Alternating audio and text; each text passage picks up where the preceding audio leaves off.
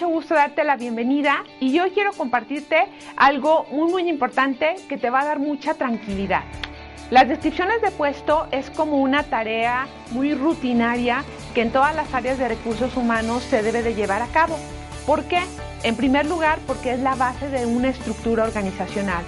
Cada persona debe de tener dentro de su descripción de puesto muy claro cuáles son los procedimientos que debe de realizar para hacer un excelente trabajo, cuáles son sus indicadores o metas que tiene que estar cumpliendo en el día a día y algo bien, bien importante que lo he comentado en otras ocasiones es tener la claridad de cuál es el producto final valioso que él entrega a la organización, a sus compañeros de trabajo o al equipo o a su cliente interno.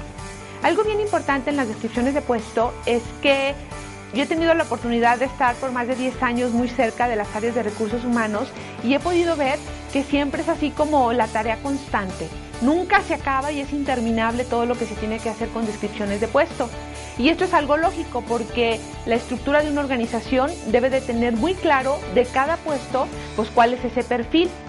Pero también algo bien importante que he detectado en este tiempo es que muchas veces las descripciones de puesto simplemente se hacen como una mera requisito o como una tarea que alguien tiene que hacer, pero al final no se le ve la utilidad y la trascendencia. Simplemente se cumple como algo eh, intrascendente. Yo aquí en este videotip quiero darle la relevancia y la importancia a lo que es los perfiles de puesto, porque los perfiles de puesto lo que nos dan son claridad para que un colaborador pueda producir más rápidamente y que todo el tiempo sepa qué se espera de él.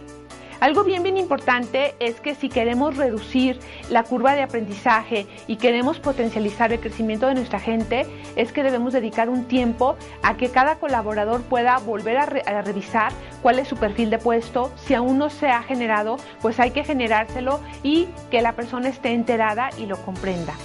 Algo bien importante es que el no tener claridad y la comprensión total por parte del colaborador de lo que se espera de él a través de una descripción de puesto, pues lo que hace es que las organizaciones desperdicien mucho dinero, se gaste mucho tiempo, muchas capacitaciones repetitivas, porque puede ser muy probable que la persona no ha comprendido exactamente qué es lo que se espera. Yo te invito a que nos escribas para poderte mandar una guía donde te vamos a dar los puntos claves que toda descripción de puestos tiene que contener. Esto con el objetivo de que lo puedas hacer muy fácil, muy eficiente y que sobre todo sea comprensible para el usuario final, es decir, para las personas que ocuparán cada uno de estos puestos. Aquí el reto es asegurarte y revisar qué es lo que tienes hoy en tus perfiles de puesto y tú con un ojo crítico o con un sombrero negro empiezas a evaluar si realmente lo que dice ahí es lo que realmente está sucediendo en el día a día con el colaborador y en el caso de que no, pues te sugiero hacer los ajustes necesarios y volver a compartirlo con esa persona para que le quede absolutamente claro su puesto.